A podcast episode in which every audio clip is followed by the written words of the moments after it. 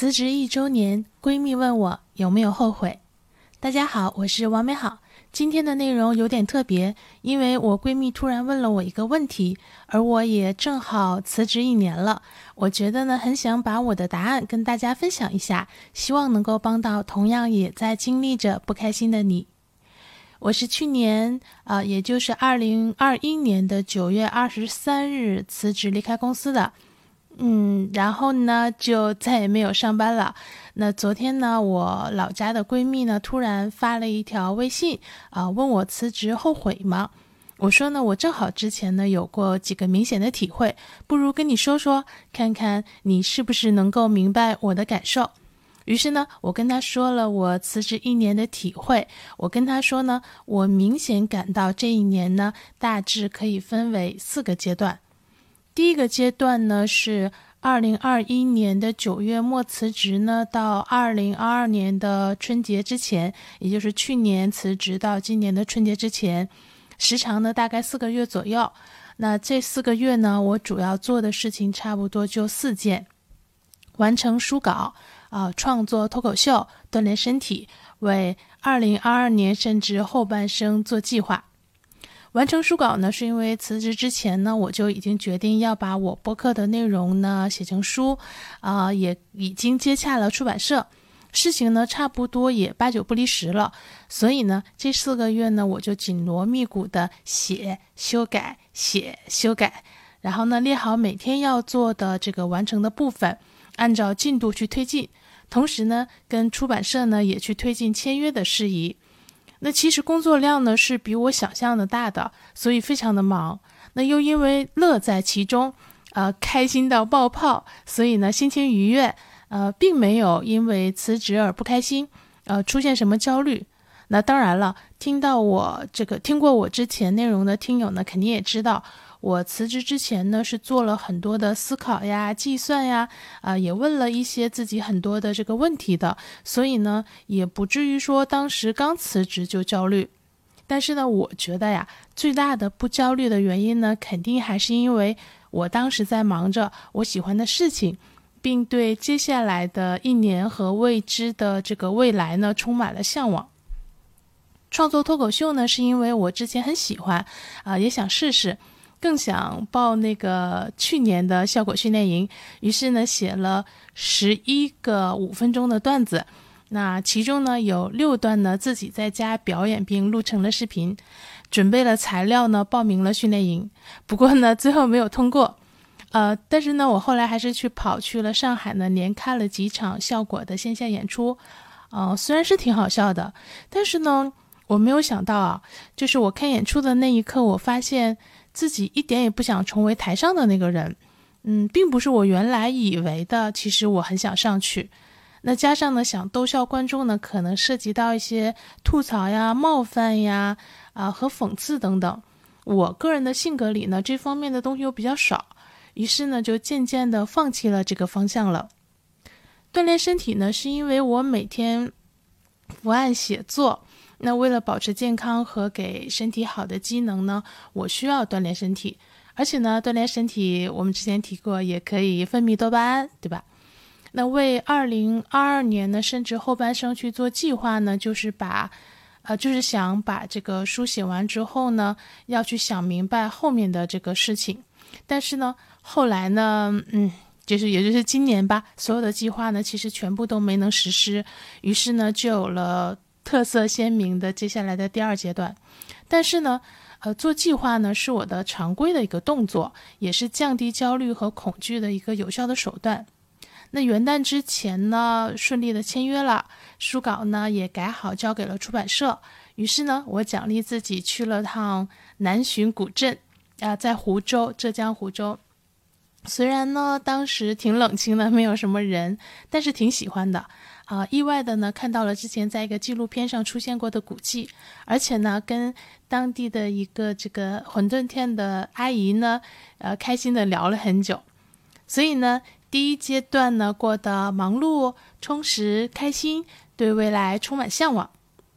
那第二阶段呢，是从刚才说的春节，呃，也就是今年的春节，一直到今年的六月，大概五个月左右的时间。这五个月呢，大概是我这一年当中最艰难的五个月。首先呢，这我这五个月的每个月呢，都有惊人的负面事件，以及呢，隔壁的城市水深火热。我在杭州啊，隔壁的城市，那让我呢都彻底的崩溃。我本来呢，按照原计划呢，是写了很多挺美好的内容的，结果呢，就因为这个崩溃呢，完全的写不下去了。整日呢沉浸在愤怒、悲伤、痛苦和绝望之中。其次呢，因为疫情呢，我今年人生第一次一个人在外地，也就在杭州过了春节，没有回老家。那加上离职之后呢，其实我每天啊身边都没有人，常常是要一周中只有两天有机会开口说话。一天呢是。呃，我的好朋友每周呢会因为开会顺便来我这边来跟我吃一次午饭。那另一天呢是我每周会例行跟我爸妈视频。虽然我很擅长独处，但是这么全然的独处，一周只有两次机会说话，那一周只有一次的真人的互动，那跟我之前的这个生活相比，确实是一种非常不同的生活。那第三呢？我之前呢定好的二零二二年的计划呢，主要是想出去开一遍海岸线，啊，从广西的防城港到辽宁的丹东，用一年时间呢自驾旅居、游牧流浪，也顺便呢看看有没有我以后想生活的海边小城。那后来呢，广西和丹东的情况，甚至全国的情况，让这件事情成为了泡影，而我呢？也不知道以后还会不会有一整年的时间来做这件事情。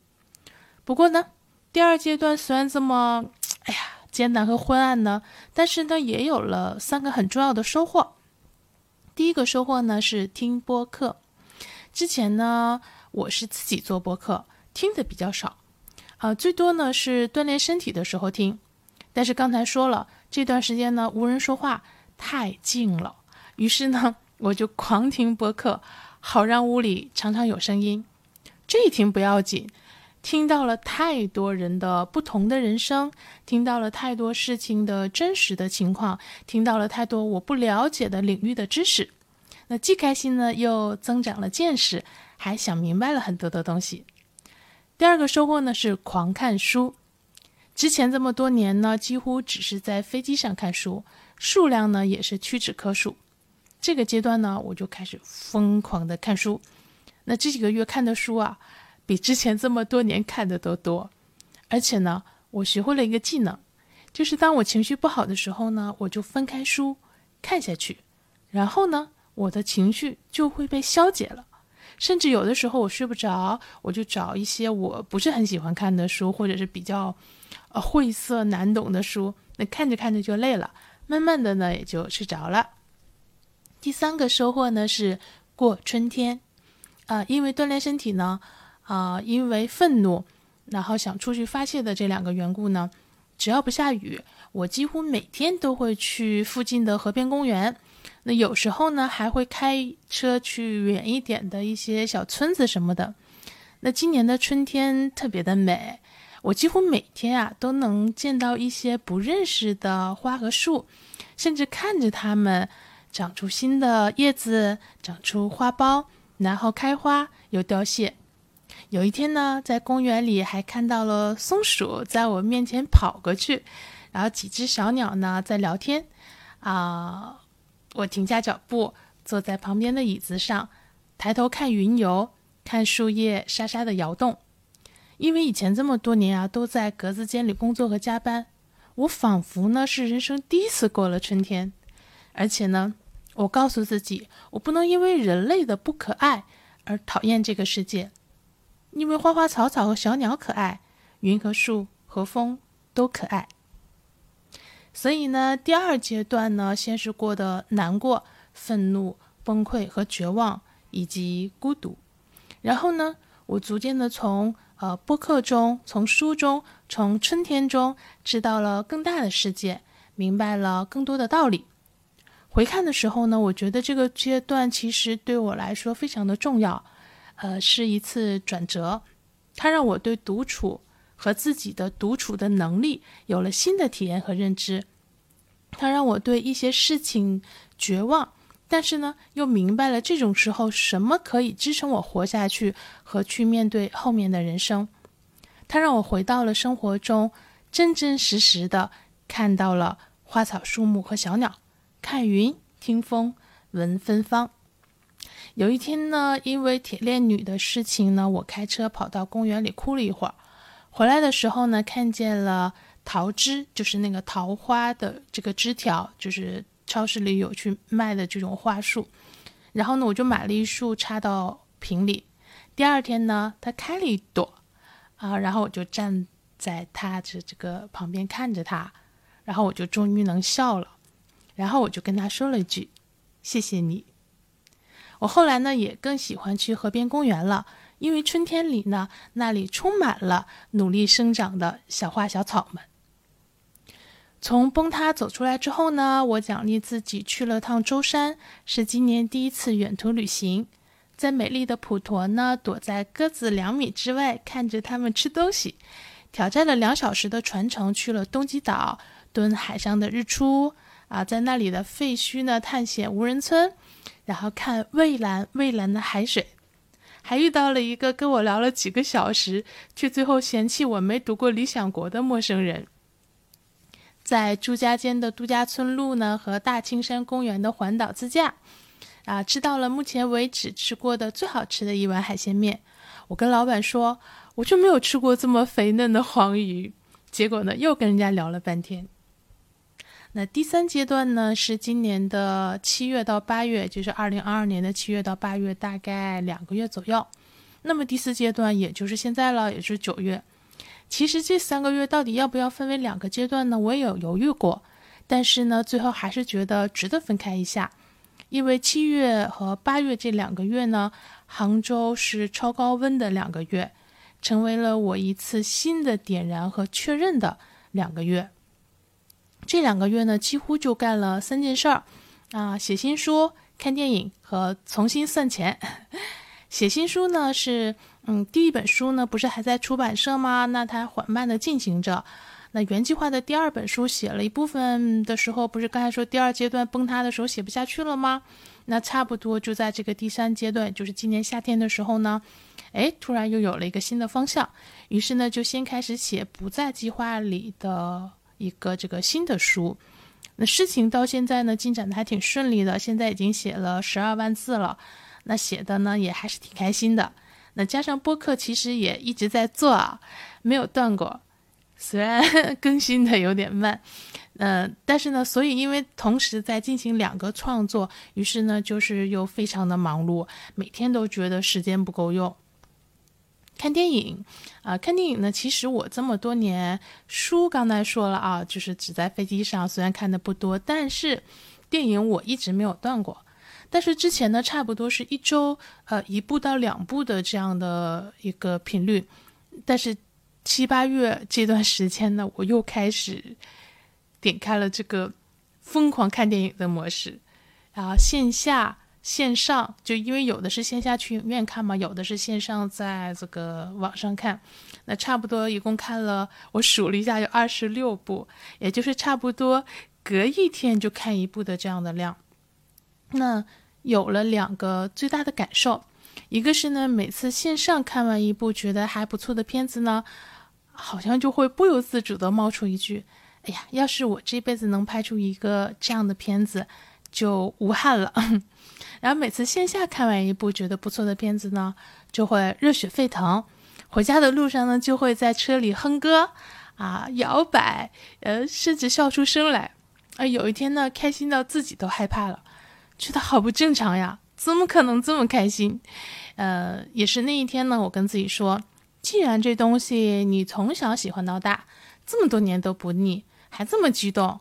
那不如还是再做点什么吧。于是呢。反正我先报了个课，重新算钱这个事儿啊，是在意料之外，又是在意料之中。啊，意料之外是因为呢，我当然不知道国家和世界的环境和氛围突然就变了，以及呢，股价跌到扎心，楼市呢风向大变，嗯，连这个银行呢也都开始暴雷。那原来呢，我的资产呢就突然的变少到了，眼看我就要没钱吃饭了。那安全感呢也就突然的迅速降低。意料之中呢，是因为其实当初我辞职的时候就有考虑过，万一有意外发生的话，那最坏的结果是什么？所以呢，本来我就是有预案的，只是呢，我以为这个可能要很多年之后才启动，才需要启动这个预案，没想到光速提前了。一开始呢，确实有点不开心，毕竟我美丽的大泡泡就这么快破灭了，而且呢，我爸妈还蒙在鼓里，而且我的美丽的泡泡里面其实也是有他们的未来的。后来呢，嗯，也就想开和解喽，那就提前启动我的预案呗，那也不是我养的黑天鹅呀。于是呢，就开始重新的去算钱，然后定了接下来几个月。好，分步骤的去实施落地我预案的这些时间节点，然后逐步的呢，潜移默化的呢去给我爸妈打预防针，然后我就不想了，就继续写书、做播客和看电影。所以呢，第三阶段呢可以说是又活回来了，那而且呢对后面要做的事情更聚焦和确认了。我依然呢会对负面和荒唐，呃去难过和愤怒以及发生，但是不再崩溃了。呃，因为我觉得我崩溃就是恶的胜利，我好好的才有可能是一股力量。我再次确认了写作、音频和电影就是我的本命，至少目前还是。那只要能活一天，就还跟他们在一起喽。我告诉自己，不用恐惧告诉爸妈我已经辞职的事，要相信他们爱我，最终呢会站在我这一边。只要我真的快乐。那唯一要做的呢，是想办法做一些铺垫和用他们易于接受的道理，不要让坦白成为冲击。有一天呢，发生了一件很好的事，嗯，大白天的呢，我坐在沙发上看电影，呃，突然呢，就有了一种感觉，呃，一种感受吧，应该说，那个感受就是呢，我不再像之前一样。大白天休闲的话呢，就会有负罪感，就会焦虑，就会觉得自己没有干正事儿，就会觉得自己没有在努力。那一刻的感觉是，这就是我的生活，我的生活就是写东西、看电影、做播客，偶尔开车出去玩。我的生活就是节奏不快，没人说话，自己跟自己玩。我的生活就是白天可以看电影，傍晚出去追晚霞，晚上看书。窗外呢，路对面是我的原公司啊。那我的那些同事们也一样，那是他们的生活，他们只是不同，就我跟他们只是不同的人，在过着不同的生活，过着各自的人生。那一刻呢，我才觉得自己是真的适应了辞职后的生活。之前呢，其实说白了，还是觉得这样的生活是暂时态，大家呢也都觉得我是个异类，在家无所事事，玩够了会再上班的。但是那一刻，我感到。这样的生活终于被我的心认可，认可为我的常态。我也不是什么异类，我只是过着千万种生活中的一种而已。这就是我的正常生活，我不再焦虑，我不再觉得我跟别人有什么不一样。所以呢，我觉得第三阶段值得单独画出来，因为它让我真的适应了，真的可以，而不是之前的那种以为的可以，还期待改变的。暂时的可以，希望有一天我的朋友们不会再问我，你就准备这样下去了？毕竟如果我还在上班的话，是不会有人这么问我的。那也或许有一天像我们这样的人多了啊，那要换我们去问正在上班的人，你就准备这样下去了？当然，我更希望谁也别问谁，互相关心和尊重就够了。那第四阶段呢，就是现在喽，二零二二年的九月，也就是辞职的这一年里的最后一个月，也就是现在的这个月。这个月呢，算是真正的开始新生活吧。因为回顾下来呢，我觉得之前的十一个月更多的是一种尝试和过渡，而目前尝试和过渡给出的结果报告呢，是确认了这种生活，而不是推翻了它。所以呢，这最后一个月，我觉得才算是真正的确认的开始了这种跟以前这么多年非常不一样的，甚至是完全颠覆的生活。九月很开心，就是买书和电影啊，看电影花掉了太多的钱。那九月呢，也有很多不好的事情发生，但是呢，我不会崩溃了，因为春天崩过一次了，甚至呢，算是破灭和心死过一次了。就连这个月老家封城呢，我都一点也没为所动，觉得就算真的不幸永别，我也可以承受。结果呢，虽然政府供不上蔬菜包，但是呢，没想到我堂哥现在在搞蔬菜包的运输，直接给我爸送了一单。虽然我妈好心跑去医院值班，被封在里面不让回家，但是反而有吃有喝。啊，有医生和护士们给他天天额外的送好吃的，照顾他。那虽然相隔两地半个月，却让我爸第一次在电话里叫了声媳妇儿。我妈告诉我的时候，他自己都震惊了。嗯，九月呢，我想回家一趟，因为我想他们了。这就是这一年辞职后的这一年。当然也还有许多其他的点滴，比如我又成功的放下了一个人，比如我第一次因为好朋友有了舍不得离开杭州的感觉，比如我因为写第二本书的时候回忆起了太多小时候的事情，竟然发现其实我爸妈也曾经给过我太多太多的爱，啊，比如我尝试问了一下我爸的童年和少年时光，才知道他经历了什么和他的创伤。突然就不再想恨他了，觉得嗯，也许应该对他好点。比如我竟然完全对消费没有了欲望，快递少到我们保洁阿姨误以为我给她留的纸箱被别人拿走了，不然她不会每次路过都没有。有一天我翻手机找东西，看了下订单列表，我自己都惊了，没想到就那么寥寥的孤零零的几条。我也不知道我还能不能再上班，但是呢，可能情况不是很乐观，因为播客的听众们，也就是你们，不断的有人发来感谢的留言啊，因为我几乎 PTSD 到这个再也听不了和看不了任何一个跟原来工作有关的词，比如那些什么赋能啊、增长啊、红利呀，比如战略呀，比如模式。不过呢，明天发生什么我也不知道，但凡要去管它，我知道我应该有能力解决。我知道解决不了的话呢，我应该有能力承受或接受。那我知道接受不了呢，其实也没关系，就跟所有的离别一样，我们天上会再见的。下一年呢，就四个愿望，嗯，第一本书能完成出版，还能继续写书，最好能写出个剧本。多陪陪亲爱的爸妈。如果还有下一年，哦，对了，我今年年初元旦的时候写过了一份遗嘱，呃，以备这个不时之需。那这期呢，就送给大家的是张伟的《追光万里》，啊，是我前两天看过的一部片子的这个算是片尾曲吧。那愿你呢也想。啊，愿你呢也有想追的光，愿你呢也能不舍昼夜，不远万里，勇敢前行。那如果被平台又因为版权原因裁掉的话呢，自记得自己找来听一下哦。那如果有听友遇到困难啊困惑呢，想聊聊呢，也可以私信我。这些呢，就是今天想跟大家聊聊的，希望这些能给你一些启发和帮助。希望有一天能看到你嘴角上扬，眼里有光，也一定会有那么一天，你可以嘴角上扬，眼里有光。